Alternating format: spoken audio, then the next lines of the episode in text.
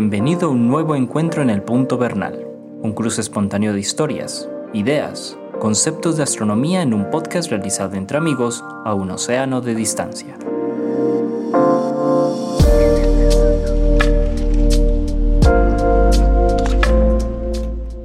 Hola Antonio, ¿cómo estás? Buenas Jorge, ¿qué tal? ¿Qué tal? Muy bien por aquí, afortunadamente. Me alegra mucho y esperamos también que los que nos están escuchando, ya tenemos una audiencia cautiva eh, con la que estamos muy contentos. Eh, y los saludamos a todos y les agradecemos que nos sigan escuchando. Eh, para los que apenas nos están conectando a este, a este programa, pues les hablan Antonio Bernal, quien le da nombre a este, a este programa, que es divulgador del Observatorio Fabra en Barcelona y además pues es, una, es toda una personalidad Em, en la ciudad de Medellín, muy conocido. Y, em, y obviamente también en Barcelona, pues, por sus actividades en el observatorio. Y eh, quien les habla, Jorge Zuluaga, profesor de astronomía y física de la Universidad de Antioquia en Medellín, Colombia. Bueno, Antonio, se llegó el día, hermano, en el que nos tocó hablar de la luna. tarde o temprano había que hacerlo tarde o temprano, un tema de astronomía que no se le puede sacar el cuerpo. El tema es muy largo. Es tan largo como los programas que se hacen para calcular las, las efemérides lunares. Exacto. Entonces, mira, curiosamente, uno, empecemos, de una vez. Uno no pensaría, pero basta, cuando yo hacía programas en, en Basic, hice programas de la Luna, de, de, posiciones de la Luna, hice programas de posiciones de los planetas, del Sol, y todos son relativamente fáciles, digamos relativamente fáciles. Pero los de la Luna son lo más intrincado que hay. Por cada página de programa que hacía uno, por ejemplo, de Júpiter, había necesitaba cuatro o cinco páginas de la Luna. Para muy poder producir pues unas efemérides precisas. Exacto, unas efemérides razonablemente precisas.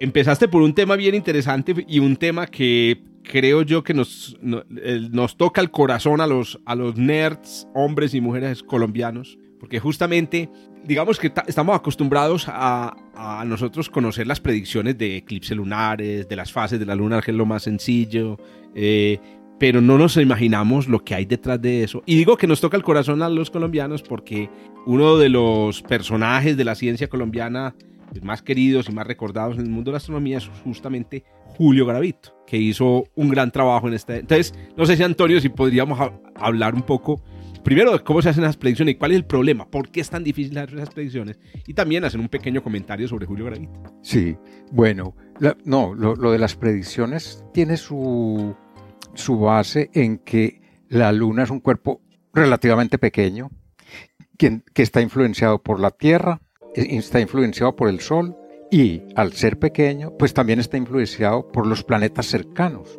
Le producen unas influencias muy fuertes y entonces las efemérides que uno haga de la Luna, si descuida cualquiera de esos factores, pues los resultados son incompatibles con la realidad.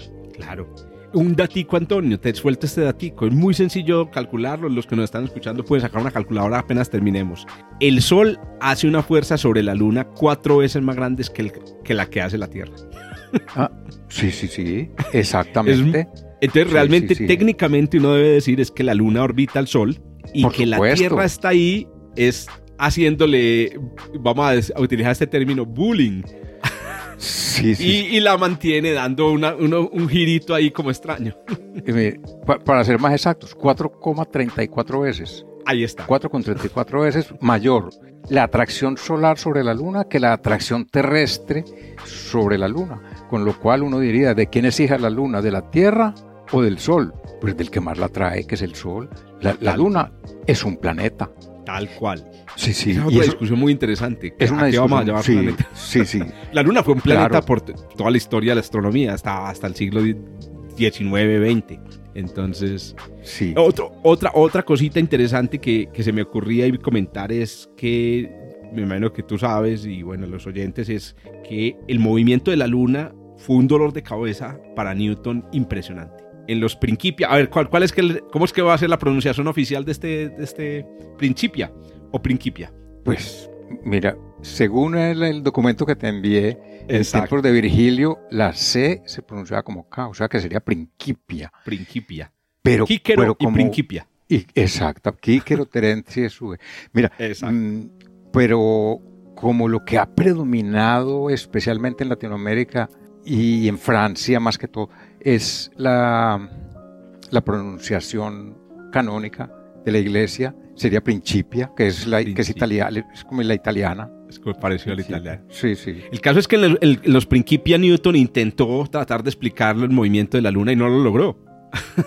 es impresionante que uno de los... Pues el, el padre de la teoría de la gravitación no logró completamente explicar lo que se conocen como eh, las desigualdades lunares. Y es que la luna, entonces, uno creería que se mueve como uno podría pensar, un planeta alrededor del Sol. Y no, es un movimiento pues que como está la Tierra cerca, entonces es un movimiento como, como ondulado. Si te paras en la Tierra, entonces creerías que es un movimiento alrededor de la Tierra y tampoco, porque la órbita de la Luna hace un montón de peripecias alrededor de la Tierra. Entonces esas, discrepancias, esas diferencias entre el movimiento de la Luna esperado por la teoría de Newton y el real se llaman las desigualdades lunares o las diferencias lunares y Newton, hmm, durísimo, no le, no, le, no le alcanzó. Fue años después que Laplace, Lagrange, con sus teorías ya del movimiento planetario perturbado, lograron pues los primeros pinitos, porque no lo lograron del todo tampoco. Mira, yo he pensado esto, si uno se pone, por ejemplo, en Marte o en un sitio exterior al, sistema Tierra-Luna y los ve mover, no ve a la Luna girando alrededor de la Tierra. Ve a los dos intercambiando órbitas. En, hoy está la Tierra más cerca al Sol que la Luna y dentro de 14 días estará la Luna más cerca y van intercambiando órbita. Yo lo he comparado mucho para explicar esto porque no es fácil de explicar a un velódromo. Imagínate dos ciclistas que están en una pista en dos carriles, eso. Ellos van, por ejemplo, en las carreras que son persecución por equipos. ¿Cómo van los, vamos a suponer que los equipos son de dos, realmente son de más, pero vamos a suponer que son de dos. Entonces va el uno al frente rompiendo el aire y el otro está descansando, porque el que va atrás va en coches. bueno, y dentro de un cierto tiempo, el de atrás se va por la derecha del, o sea, visto desde el centro, iría por detrás del otro corredor y se le pone al frente y este se pone atrás. Y un poco tiempo después el que está atrás vuelve a pasar al frente por la derecha. Entonces se van intercambiando la órbita. Eso es lo que están haciendo la Tierra y la Luna exactamente y así se debería ver que a propósito se habla mucho de la Tierra y la Luna como un planeta, eh, como un planeta binario. En el sistema solar solo hay dos cuerpos que tengan esta característica como de ir compartiendo su órbita, ir intercambiándose, que son la Tierra y la Luna y Plutón, y Caronte. Plutón y Caronte.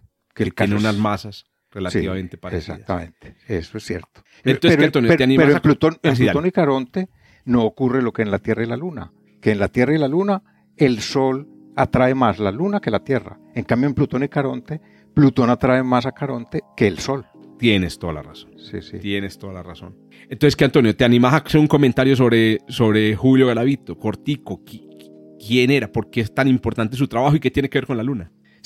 Yo no, no conozco el detalle, pero sé que hizo desarrollos importantes en, las, en, en la matemática lunar. Eso sí lo sé, que fue un astrónomo de principios del siglo XX y finales del XIX, que era tolimense, si no estoy mal. Creo que era ah, sí, yo creí que era bogotano. Yo creí que era de Bogotá. Yo tenía entendido. Bueno, es que. La... Fuera de base, fuera de base. sí, sí, sí. Perdóname, perdóname que te Y que, y que eh, en la Luna hay un cráter en la, eh, que, que se llama el cráter Garavito que entre otras cosas no es un cráter, son cinco o seis cráteres, porque hay Garavito, Garavito B, Garavito C, hasta, ah, creo que hasta la G o algo así. Sí, sí, sí, sí. Sí he visto eso en los, en los, en los, en muchos mapas lunares que aparecen varios cráteres con el mismo nombre, pero con numerados. Sí, esos, esos que están numerados así son susceptibles de que les cambien el nombre muy fácil, como ocurrió, por ejemplo, con los cráteres cuando, cuando hubo el desastre del Challenger había unos cráteres en un cierto eh, sitio que se llamaban eh, fulano de tal A, B, C, de tal, tal. Entonces esos, esas letras se las quitaron y pusieron los nombres de los astronautas que fallecieron en el eh, desastre de Challenger. Ay, interesante. Tampoco, lo, tampoco conocía ese detalle. Me acuerdo alguna vez investigando un poco sobre Garavito que lo que hizo Garavito justamente fue, en términos de las matemáticas lunares, avanzar en la, solución al problema de las desigualdades lunares, de tratar de determinar con mucha precisión la, la, posición de la luna, pero adicionalmente hacerlo con, no como hoy en día, hoy en día los, los astrónomos para calcular la posición de la luna utilizamos lo que se conoce como modelos numéricos, que es básicamente pues tenemos en cuenta todas las fuerzas de todos, todos los efectos y al final con un supercomputador sacamos la posición centímetro a centímetro de la Luna. En el tiempo de Garavito, a principios del siglo XX, porque a propósito habíamos mencionado que es, un personaje del principio del siglo XX, había que hacer eso a mano, y había que hacerlo desarrollando unas fórmulas Mm, que eran muy complicadas. Y el trabajo de Garavito tiene un reconocimiento internacional porque fue, digamos, de lo último antes de, pasar a esa etapa ya de eh, computadores, de lo último que se hizo de mucha precisión en el cálculo de la posición de la Luna. Yo diría que Garavito es el astrónomo colombiano o el científico colombiano de que de pronto puede tener más citaciones, por ejemplo, sus artículos pueden haber sido más reconocidos antes de la era de los computadores en, en el mundo. Qué importante eso. Correcto. Antonio, otra pregunta que surge normalmente con la luna y que creo que nos vamos conectando aquí con la luna es ¿por qué no hay eclipses de luna y de sol cada mes? Si la luna en algún momento tiene que pasar por detrás. Es correcto. Bueno, expliquemos cómo es, es, los eclipses. La luna gira, entre comillas, ya vimos que eso no es tan cierto, alrededor de la Tierra. Y entonces da una, daría una vuelta cada 28 días, con lo cual si, hoy está en medio del Sol y la Tierra, dentro de 14 días estará por el lado de afuera, o sea, la Tierra estará en medio de la Luna y el Sol. Y dentro de otros 14 volverá a estar en medio de la Tierra y del Sol. Entonces debería haber un eclipse de Luna y luego a los 14 días uno de Sol y a los 14 días uno de Luna. Pero ¿qué pasa? Que la órbita de la Luna no está en el mismo plano que la órbita de la Tierra sino que está inclinada, de manera que a veces la luna pasa un poquito por debajo o un poquito por encima y no, hay, no, ocurre el eclipse. Sería muy aburrido porque habría un eclipse cada 14 días. Se volvería una cosa, ¿no? se volvería trivial. Consuetudinaria, sí. No, lo volveríamos, no lo volveríamos a ver. Nadie le pararía bolas a, a, es, Ese es el, Ahora, el, eh, Pero eso lleva otra pregunta. ¿Por qué no se producen eclipses cada seis meses? Porque aquí me estoy imaginando el dibujo en la cabeza. Esperemos que los oyentes también tengan esa, ese, eh, hagan ese ejercicio de imaginarse de que la luna está como, es un competidor, como decía ahorita, en una pista, como decía Antonio, pero ese, como el plano en el que ella se mueve está como elevado, como en una cuña. Pero entonces, ¿qué pasa? Yo me lo imagino que a, los, digamos, hay, una, hay un día en el que hay eclipse de luna y a los 14 puede que haya eclipse de sol o viceversa. Y después ya no. Pero a los seis meses debería volver a producirse eclipse de luna y eclipse de sol por qué no se producen exactamente cada seis meses claro, de luna y de sol. Es que el, e, esos 28 días no son 28, sino que, tienen una fracción. Y el año de la Tierra no es 365, sino que tiene una fracción. Entonces, no, no llegan a juntarse, no llegan, digamos, a coincidir cada, seis meses, ni cada año, ni, no, no coinciden. A eso, a eso suma el hecho de que esa rampa, ese, ese, plano inclinado en el que está la Luna, precisamente por los efectos que tienen los planetas y el Sol, se va moviendo. O sea, También, exacto. Esa rampa a veces apunta, digamos, voy a poner cualquier cosa, hacia una estrella en Géminis. O sea, está inclinado apuntando hacia una estrella en Géminis, pero a los seis meses puede estar apuntando corrida. Y entonces ya no se produce. Sí, sí, sí, sí. Y, ese movimiento, por ejemplo, del, de la rampa de la Luna, de, de, la órbita en la que se encuentra la Luna, es un movimiento, eh, es uno de esos movimientos complejos de la Luna y también conduce a este ciclo muy famoso. Hay varios ciclos en, en, la Luna, ¿cierto? Porque la Luna tenemos, a ver, tenemos el, tú lo dijiste, entre 27 y 28 días, que es el tiempo que se demora la Luna en darle una vuelta a la Tierra, pues desde la perspectiva de la Tierra. Tenemos el, el periodo de las fases de la Luna. Claro que es un poco más largo. Ese es un poco más largo. Es el 29 días. Y a propósito, pues afortunadamente digo yo, porque es que, que los meses duran 27 días ya muy raro, pero que duren 30 ya es como más normal. O sea, nuestro mes civil se basa en 29, que es entre luna llena y luna llena. Hay otros, que, hay otros ciclos lunares que ya son más difíciles de percibir. Hay uno de 18, 18 años y pico. El de 18 años, correcto que ese es el que, el que llamamos el ciclo de Saros. Sí. El ciclo de Saros. Y que tiene que ver justamente con la repetición de los eclipses. Sí.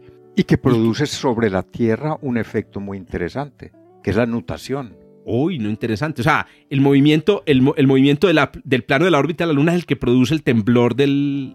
Yo Exactamente. lo llamo así, el temblor Mira, del eje de, esto de fue- rotación. Eh, eh, fue descubierto por el astrónomo real, no me acuerdo por cuál del tercer astrónomo real, creo, en fin, por uno de los astrónomos reales.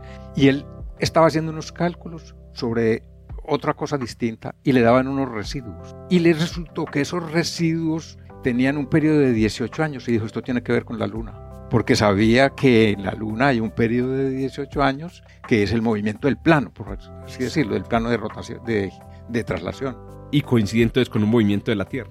coincide con esa nutación, le produce esa nutación, que es un- una vibración del movimiento de precesión.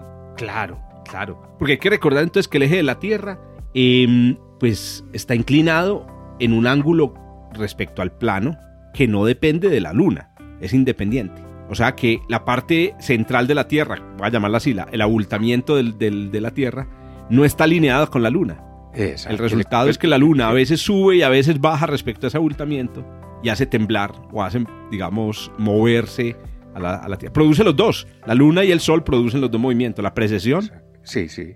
y aquí, como estás diciendo, la nutación. la nutación. Oíste, una relación muy interesante entre esos ciclos lunares y la religión, porque muchas festividades son, festi- eh, al menos en el cristianismo, son festividades basadas en los, en los ciclos lunares. El, el calendario lunar, claro. Correcto, que yo, yo- pues, a mí siempre me gusta hablar de eso cada vez que hay, que hay festividades religiosas, por ejemplo, la, la, mm, Semana la Santa, digamos que vamos La- para Semana Santa, Sí, la Pascua. sí, la Semana Santa tiene que estar regida por un calendario lunar. ¿Cómo se calcula la Semana Santa, Antonio? ¿Vos te acordás? No, no tengo ni idea. ni idea. Sí, Creo sí, que eso- alguna vez estuve investigando. Sí, sí, tiene una- un- unos nombres raros que, que no se usan en astronomía, por ejemplo, la Eso. epacta. Epactas, Epacta. los el ciclo metónico, un montón de... Sí, Pero hay una regla básica. Bueno, a Eso. ver. Hay ¿cuál una es? regla básica que dice, primero usted tiene que eh, determinar cuándo cae el equinoccio de, de primavera, ¿cierto? Entonces, cae el sí, 21 sí. de marzo, bueno, listo. A partir de ahí tiene que buscar la primera luna llena. La, la que, exacto, la que siga al equinoccio, la luna llena. Exacto. Y, es, Y de ahí el, el domingo. el domingo siguiente es el domingo de Ramos. Exacto. Ah, sí, No, sí, sí. creo que. ¿Cuál es el domingo? No, el de- es el de resurrección. Después de la primera luna llena, después del equinoccio, sigue el domingo de resurrección. Y ustedes lo van a notar y, y tomen nota para la próxima eh, Semana Santa que siempre hay luna llena en Semana Santa. O sea, cuando vos salís a, a visitar monumentos o a una procesión o a una misa esa semana, hay luna llena. Pues mira, la Semana Santa de este año empieza el, el domingo, es el 10 de abril. Sí. Domingo de Ramos, es 10 Sí. de abril. Y la Vamos luna a- llena. Vamos a ver cuándo es luna llena, que aquí me estoy buscando. Aquí tengo el pastel que llaman aquí chuleta. Le llaman en que en España le dicen chuleta al pastel. Chuleta, sí, sí, sí, sí. mientras vas diciendo eso, esa conexión entre la religión y la, y los, y la, y la, y la, y la luna tiene que ver con el hecho de que muchos de los calendarios eh, de la antigüedad, de los pueblos de la antigüedad, incluyendo el calendario judío, eh, calendarios en Mesopotamia, calendarios en Grecia, se basaban en la luna. Y los calendarios, pues básicamente son una, tienen una raíz, pues de medida del tiempo para la agricultura, para la religión y para los asuntos civiles. Claro. Mira, el 16, Eh, menos. El 16 es luna llena. El El- 16 es luna llena y cae, ese 16 es el sábado santo. El sábado santo. Exacto. El sábado santo. Entonces lo- ahí lo van a buscar, es, es preciso. Siempre Inclusive- hay luna llena en la Semana Santa. Siempre Eso hay- es. Qué bien, muy bien, muy bien. Antonio, una cosa que tenemos que hablar de la luna cuando habla, pues cuando se habla de la luna hay que, hay que hablar de esto y es eh, por qué la luna se pone roja durante los eclipses totales de luna. Ey, A ver, ¿qué, puede- qué decir, qué le decís vos a la gente? Sí. La luna roja. Mira, a- ahí hay un- una cosa que tiene que ver con un fenómeno que tiene que ver con nuestra atmósfera. Ese enrojecimiento es, no sé, es como la refracción o la- de, de las, de las rayos del sol que pasan por la atmósfera y van a dar a la luna. Mm, Y entonces aquí hay dos cosas. Una, al pasar esos rayos del sol por la atmósfera, la atmósfera hace de prisma y los rayos rojos los tira hacia abajo y entonces llegan a la luna. En cambio los otros van hacia arriba y no, no pasan Sigue por la luna. Entonces Exacto. queda alumbrada de rojo. Pero esos rojos toma tonalidades. ¿Cómo? De acuerdo con la contaminación que haya en la atmósfera a nivel global. Entonces puede ir desde un rojo profundo hasta un marrón claro, por ejemplo, dependiendo de la contaminación. Es una medida de la contaminación también, el color. Tú has vivido muchos colores de eclipses. ¿Has sido consciente de...? Sí, sí, sí. Tengo fotografías de varios eclipses y son completamente distintos. De hecho, existe una escala que se llama la escala de Dagnon, Dagnon que lo que hace es relacionar el color con la contaminación atmosférica.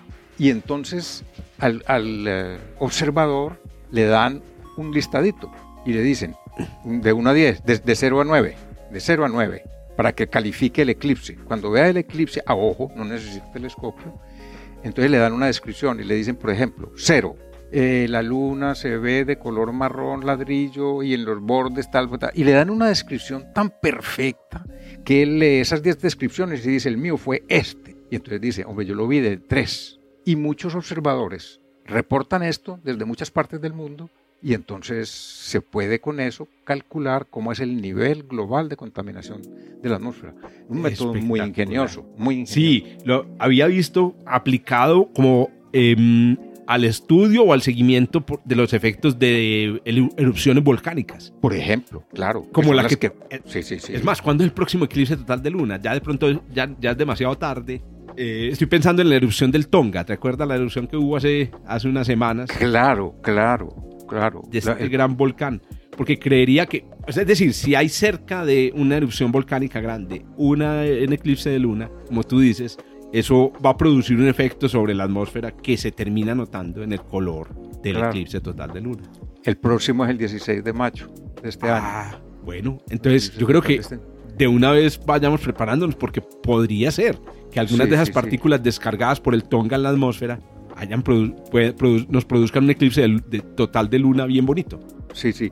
Ah, este año es un año poco excepcional porque hay dos, bueno, hay años que tienen más eclipses de luna, pero este tiene dos y los dos son totales.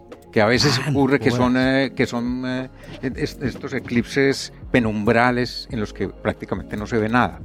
pero estos son totales. A mí cuando me mencionan eclipses penumbrales yo digo, pero ¿eso qué? Pues digo, digo, ¿para qué lo mencionan? Ni siquiera lo mencionen, eso no se va a ver. Sí, sí.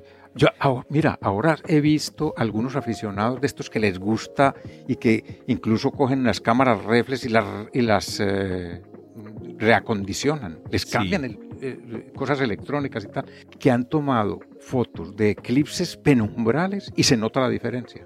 Oh my God. O sea, ellos, sí, lo notan a nivel fotográfico. Pero, ya es una cosa súper especializada, pues, y, y, la diferencia se nota, pero tampoco es que sea una cosa muy grande, ¿cierto? Pero la cosa es que se ve. Pero a vista, a, ojo, como se ven todos los eclipses de luna, a ojo no se ve nada. Es imposible. Hay una, hay una, hay una cosa que pensando en el brillo justamente de la luna, de la luna durante, el, durante los eclipses totales y para que nos conectemos con la superficie, y es que el brillo de la luna cae mucho durante la totalidad. Mucho, mucho. Uno porque tiene un ojo, pues tiene un, sensor que como que ajusta automáticamente los niveles. Pero si no lo han notado, durante los eclipses totales de luna empiezan a verse las estrellas. Sí, sí, sí.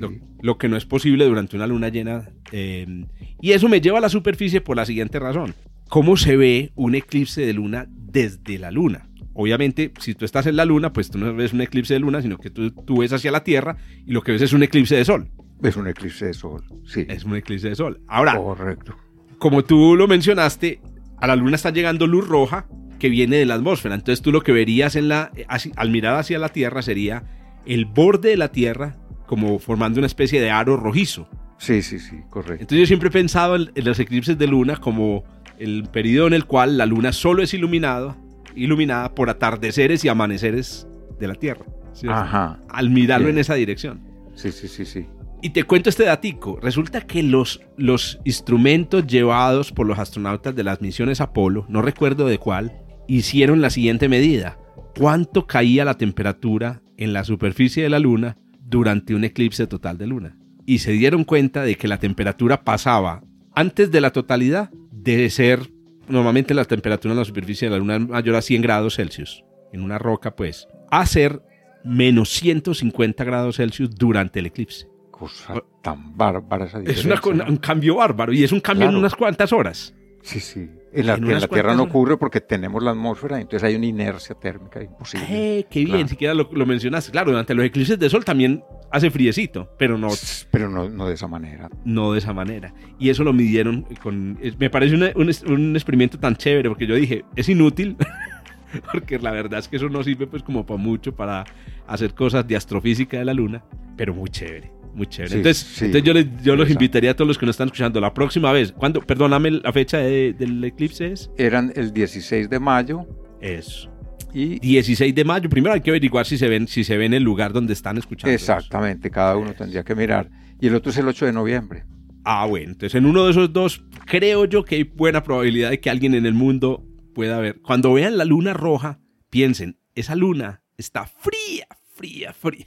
Se eh, no solamente está roja, está muy débil, sino que además es muy fría. Sí, mira, y, y en los eclipses totales eh, de luna, cuando se ve la- el enrojecimiento de la luna, también ocurre otro fenómeno que es muy interesante. La luna llena, cuando no hay eclipse, se ve muy plana, porque como no hay contrastes, se ve como una Sí, cartulina sí, sí, pintada. sí, sí. Pero cuando viene el eclipse, se le ve la esfericidad perfecta. Se ve una esfera muy bonita, ro- roja, pero se le ve la esfericidad mucho. Me gusta, me gusta y lo voy a tratar de mirar. No, lo voy a tratar de mirar. Yo también he visto un, un par de eclipses totales y me acuerdo muy bien eh, que se ve muy bonita. Es que a mí me, a mí me Sí, encanta sí, sí, esa- esa- ese sentido como de, de, de tridimensionalidad que le da la luna al cielo. Ajá. Por ejemplo, hablemos de este fenómeno, un fenómeno muy bonito, la luz cenicienta. Antonio, cuando la gente te pregunta qué es, el, qué es la luz cenicienta, qué, qué, qué cosa nos puede enseñar, que es un fenómeno lunar obviamente, ¿qué le Sí. podemos explicar a la gente? Mira, los mm, bueno, que, que ocurre siempre cuando la luna es un cuernito delgado. Porque cuando ¿En ya crece o más, en menguante? en, en creciente o menguante, pero que sea cuerno delgado. Correcto. Porque cuando ya es más gordita, ilumina tanto que ya la luz cenicienta se opaca y no, y no se ve. Entonces la luz cenicienta es que cuando la luna está como cuerno delgado, uno puede ver la parte oscura, como si estuviera iluminada muy tenuemente, pero ahí se ve, se alcanza a ver la otra la parte que no se ve, debería ver, que es la oscura. ¿Y a qué se debe?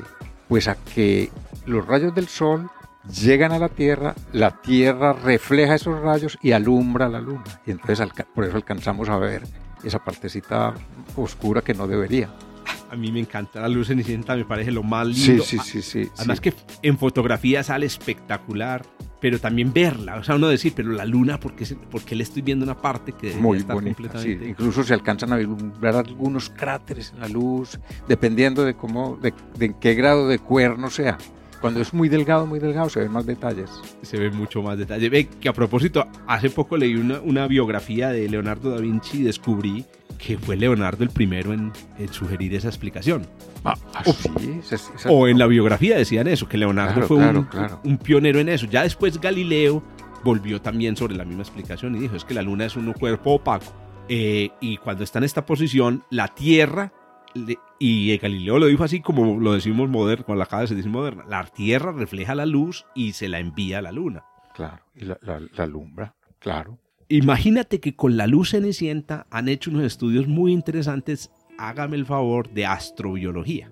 Imagínate, porque dicen lo siguiente, ¿cómo vamos nosotros a ponernos en la posición de un extraterrestre? O sea, ¿cómo se ve la Tierra desde el espacio? Sí. Eh, la única posibilidad es salir en una nave espacial. Pues resulta que no. Resulta que si tú le apuntas a la, a la parte de la luna durante, cuando está creciente, la luz cenicienta, con un telescopio profesional y sacas espectros y sacas información, estás realmente tomando información de la luz de la Tierra Claro. como claro. si la viera un extraterrestre. Entonces han logrado hacer estudios de, de qué se podía detectar, si se podría detectar el CO2. ¿Y sabes qué han detectado? Y con eso cierro el comentario. Los océanos. Resulta que a veces, durante ciertas fases de la Luna y en ciertos lugares, a ver, estoy pensando aquí en Colombia, hacia el occidente está el Chocó. Entonces realmente lo que se refleja en la, en la Luna es el Pacífico, que es muy oscuro. Pero si tú estás, no sé, en, en Estambul, hacia el occidente está Europa. O sea, la luz que se refleja en la luna es del, del continente, es más clara. Entonces tiene, hay maneras de detectar esas, esas variaciones. Qué ingenio, Muy tan, qué ingenio tan grande para, para sacar la información. Hombre, siempre he dicho, la astronomía es la ciencia más extraordinaria porque es capaz de sacar mucha, muchas conclusiones de muy, poca, de muy pocos datos. En cambio, por ejemplo, la biología tiene muchísimos datos para sacar, mm, mm, puede que muchas conclusiones, pero a partir de muchos datos. La astronomía con un punto de luz y ya saca frecuencias, composiciones, pues, distancias, mil cosas de un punto de luz. Es, es tremenda. Hombre, yo siempre he pensado que tiene un gran parecido la astronomía, por ejemplo, con la paleontología. Es así, de un huesito logran sacar todo el comportamiento de un dinosaurio. Es correcto, es correcto. a mí me parece genial. Me parece muy cercana también a, a, a, a, las ciencias forenses, a, un chelo, a, la, obra de, a, las historias de Sherlock Holmes, de, una capacidad de deducción espectacular. Antonio, no podemos hacer un programa sobre la luna, digamos, eh, Luna 1. Luna 1. Sí, sí, sí. Mira, se, nos quedó se nos queda entre el tintero algo que es interesante para, para los oyentes. Claro. Que, es lo siguiente. Dijimos que este año hay dos eclipses totales. Ajá. Y hay que verlos. No sé cómo vamos a hacer, pero hay que verlos. ¿Por qué? Porque no vuelve a haber eclipses totales hasta, hasta el 2024. Ay, hijo de pucha, vamos a tener un, un año sí, de cero eclipse. No, 25, 25. ¡Ah! dos años. hasta el 14 de marzo del 25 será el próximo, después de los de este año. O sea, 8 de noviembre, 16 de mayo. Son los dos de este año. Y después nos vamos hasta marzo del año 25. No, no, no. que, hay, tres, hay tres seguidos. Uno en marzo, uno en septiembre y otro en, en marzo del 26. Y vuelve otra vez la, la, hilera de, parciales y de penumbrales. Correcto. No, Antonio, no, lo que te estaba diciendo era que no podíamos dejar de hablar de lo que se ve. Digamos, muchos de los que están escuchando este podcast algunos de los que están escuchando este podcast pues, están empezando en la astronomía, otros sabemos, tenemos nuestros amigos que, tienen un gran recorrido, pero para quienes están empezando, muy, muy interesante explicarles qué es lo que vemos en la Luna, por ejemplo, cuando vemos por unos binoculares o a simple vista, esas zonas oscuras que tienen forma de... Bueno, yo, yo, yo veo el, el, conejo, vos... vos ¿Vos qué ves? ¿La, la muchacha con el collar o...? más, es más, más esa que... Pero he visto el conejo también, sí. Conejo. ¿Qué es eso? ¿Qué son esas zonas oscuras? A ver, eso es lo que los antiguos pensaban que, como son más tersas, los antiguos que no tenían telescopio y veían a simple vista, pensaban que eran masas de agua y entonces las llamaron mares. Por eso hoy se llaman Maria, a pesar de que a partir de Galileo, ya cuando se empezó a mirar con telescopio, se dieron cuenta de que no podían ser masas de agua porque en el agua no hay cráteres y resulta que en esos mares ya con telescopios se alcanzan a ver cráteres. Entonces con eso supieron que, que son sólidas, pero se llaman mares, y que el mar de la tranquilidad, que el mar de las crisis, el mar de las tormentas, etc. Oíste, y, es un buen ejemplo de cómo los astrónomos nos aferramos como a la tradición. Eh, por ejemplo, habíamos explicado en otro episodio cómo nos aferramos a la escala de magnitudes que usaron los griegos y Parco, a pesar de que sea sin sentido. Quiero decir, la escala de magnitudes que una escala de brillos, entre más alto, más débil. Es, es como al revés, sí. Es, al revés, entonces nos diría, pues, ¿por qué no lo cambiaron? Porque es la tradición. Y aquí lo mismo, Galileo, porque no cambió el nombre de María? Si hizo la observación y dijo, no, esto no pueden ser mares, porque no le puso un nombre adaptado, pues, como a la nueva realidad. Pero es, yo digo que esas cosas son como una especie de admiración hacia los antiguos también. Un respeto, un respeto, porque fue tan interesante pues el, el, haber dado una interpretación. Es que el hecho de dar una interpretación, aunque a la larga salga errónea, es, es ya una muestra de, una, de, de, que, de un interés y de una capacidad para interpretar. Que lo más difícil que tiene un astrónomo para ser un buen astrónomo es capacidad para interpretar los fenómenos. ¿Qué se gana uno con, con, observar los fenómenos si no lo sabe interpretar? Le pasan por alto.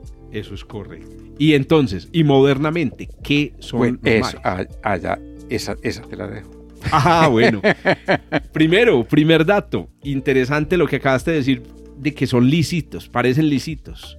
Eh, y ya descubrimos que no, que, contienen, que contienen cráteres. Entonces, el primer detalle interesante es que efectivamente los mares, aunque contienen cráteres, o los maria, ¿cierto? O los mares, eh, contienen muchos menos cráteres que las zonas blancas de la Luna. Resulta que en astrofísica planetaria eso es un indicio de juventud. Eh, eh, los, astrónomos, hombres y mujeres, cuando estudiamos cuerpos que tienen muchos cráteres, podemos determinar qué parte de la superficie es joven y qué parte es vieja, dependiendo de cuántos cráteres hay en ellas. Si la superficie tiene muchos cráteres, es muy antigua. Si la superficie tiene pocos cráteres, es más, eh, es, más joven. Entonces, el primer dato, podemos sacarlo de la creencia, de, pues, de, la, de la observación de los antiguos, y es los, los, los, mares lunares son las zonas de la superficie de la Luna más jóvenes que, que tiene, que tiene la Luna. Ahora, eh, ¿qué dicen las teorías actualmente sobre, sobre qué son y de dónde salieron? Los mares lunares, se mm, sabe hoy, son esencialmente, eran lagos de lava, así tal cual, lagos de lava que se solidificaron hace mucho tiempo en la Luna. Y ahora, ¿cómo se formaron esos lagos de lava? Eh, todo parece indicar, y se nota en, los, algunos mares, por ejemplo el mar de las crisis es muy claro, la forma circular que tiene. Entonces lo que sabemos es que esos, esos mares, de, esos, esos, esos lagos de lava se formaron por gigantescos impactos que sufrió la Luna que resquebrajaron la, la, corteza y permitieron que fluyera magma, ¿cierto? Roca fundida del interior y formara estos lagos, estos lagos de, de lava. Entonces esas zonas oscuras, es una historia bonita contársela a los niños. Esas zonas oscuras hace muchísimo tiempo eran lagos, pero lagos, eh, eh, es más, literalmente, mares, pero de lava. Exactamente, eran mares. de lava. y a propósito, ahí aterrizaron. Ahora, hay un detalle, pero ¿cuál, ¿qué edad tienen esos, ¿hace cuánto ocurrió eso? Y aquí viene una, digamos, uno de los argumentos poderosos contra los conspiranoicos, lo llamamos por aquí, del que los humanos no fuimos a la luna, la idea de que los humanos no fuimos a la luna, de que todo fue un montaje, y es el hecho de que hoy sabemos la edad justamente de los mares porque los astronautas de las misiones Apolo trajeron rocas a la Tierra esas rocas fueron analizadas aquí en laboratorio utilizando técnicas eh, que llaman de radiométricas, utilizan la radioactividad para determinar. Se determinó la edad de los mares, se determinó que su edad, entonces los mares tienen 3.900 millones de años. Recordemos que la Tierra y la Luna tienen 4.500 millones de años. Y una vez se determinó que tenían 3.900 millones de años, entonces se pudo utilizar la técnica que decía ahorita de contar cuántos cráteres hay para saber la edad. O sea, a eso se llama una calibración. Antes de los Apolo, los astrónomos, hombres y mujeres, sabíamos que la edad de una, de una parte de la Luna se determinaba por cuántos cráteres tenía. Muchos, muy vieja. Pocos, muy joven. Pero eso era un dato cualitativo. Muchos, joven, Con los datos de, de los Apolo, tuvimos los números. Tantos cráteres por unidad de área, tal edad. Y así se ha determinado la edad de toda la superficie de la Luna. Qué tan interesante. Y, otra vez una muestra del ingenio humano. Y aquí hay que hacer una anotación para los que duden de, los astronautas. Miren, trajeron 384 kilos de roca, de rocas, de, en seis misiones. Todos trajeron, todos trajeron. Hubo unos que trajeron bastante.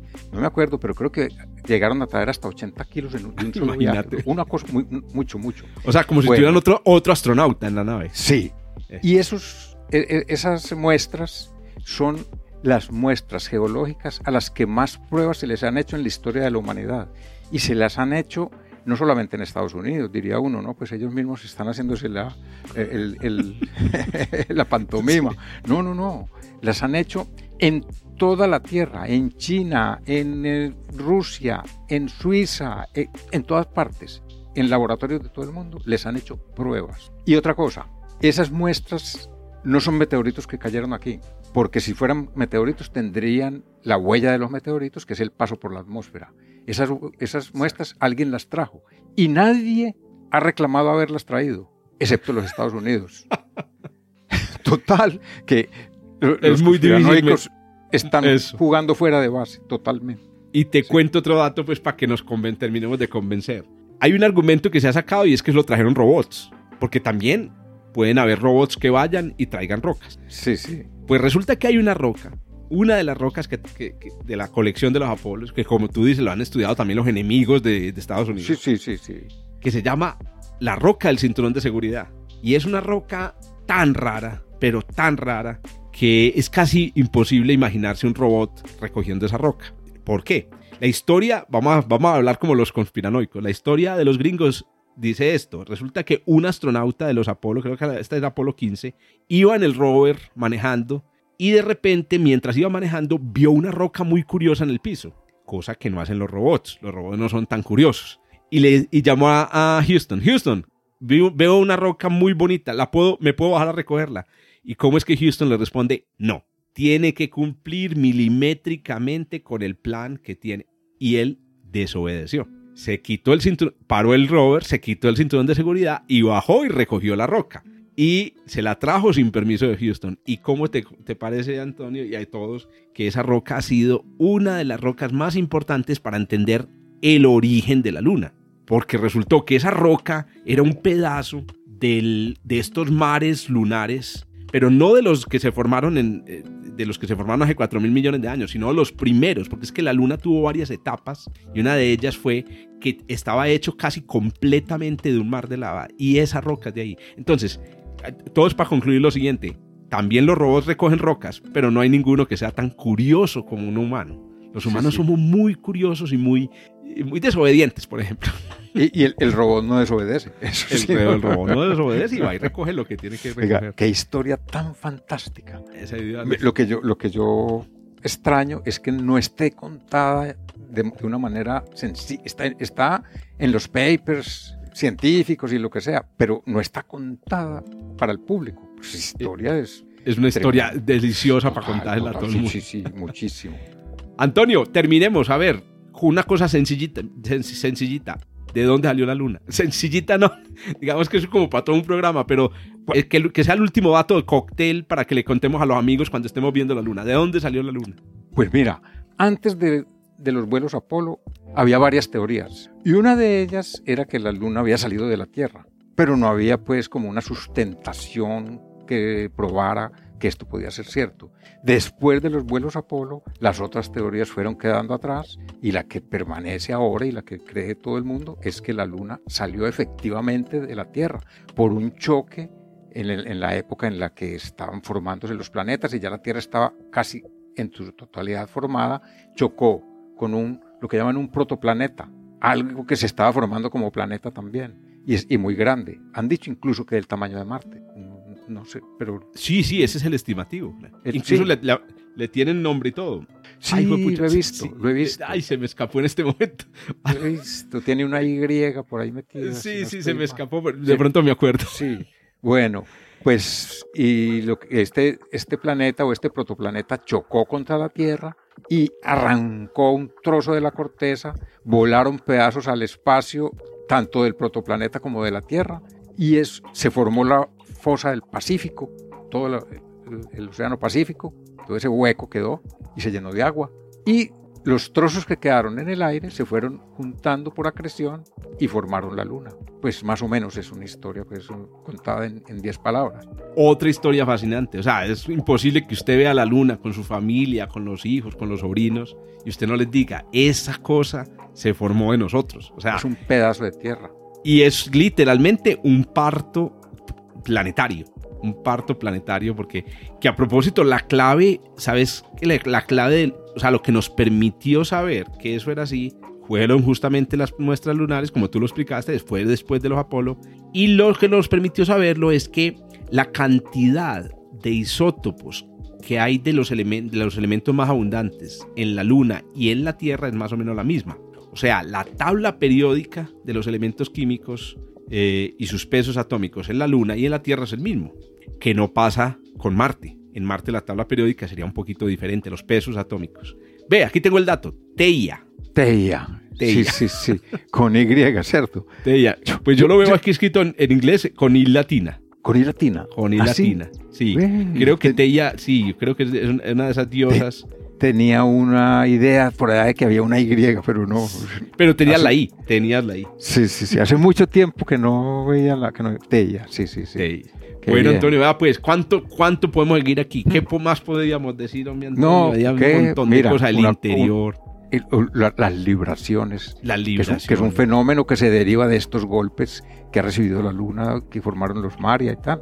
De ahí No mencionamos, por ejemplo, el, el lado cercano, el lado lejano, que no es el lado oscuro ni el lado claro. Exactamente. Eso lo tenemos que, mejor dicho, voy a declarar este como el episodio Luna 1. Luna 1, sí, no es que Luna, y no, sería raro que se nos vaya viniendo la idea y, acabemos con un Luna 3. Sí, sí, correcto, habría que, lo, lo, lo, que sí me gusta mucho es que hablemos así, como sin, sin orden, es decir, como quien dice, primero hablemos de la observación, la historia, nada, lo que se Sin un programa predeterminado, claro.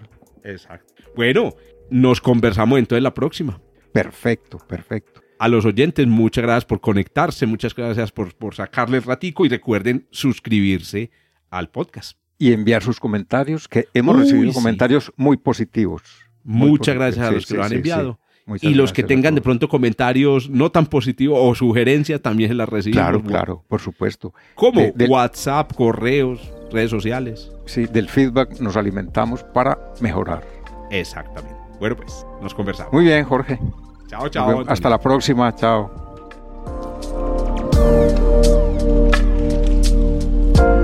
Punto Bernal, un podcast de astronomía realizado por Antonio Bernal, divulgador del Observatorio Fabra en Barcelona, y Jorge Zuluaga, profesor de astronomía de la Universidad de Antioquia en Medellín, Colombia. En la producción y edición, Joshua Giraldo, pregrado de astronomía de la Universidad de Antioquia. Hasta el próximo encuentro.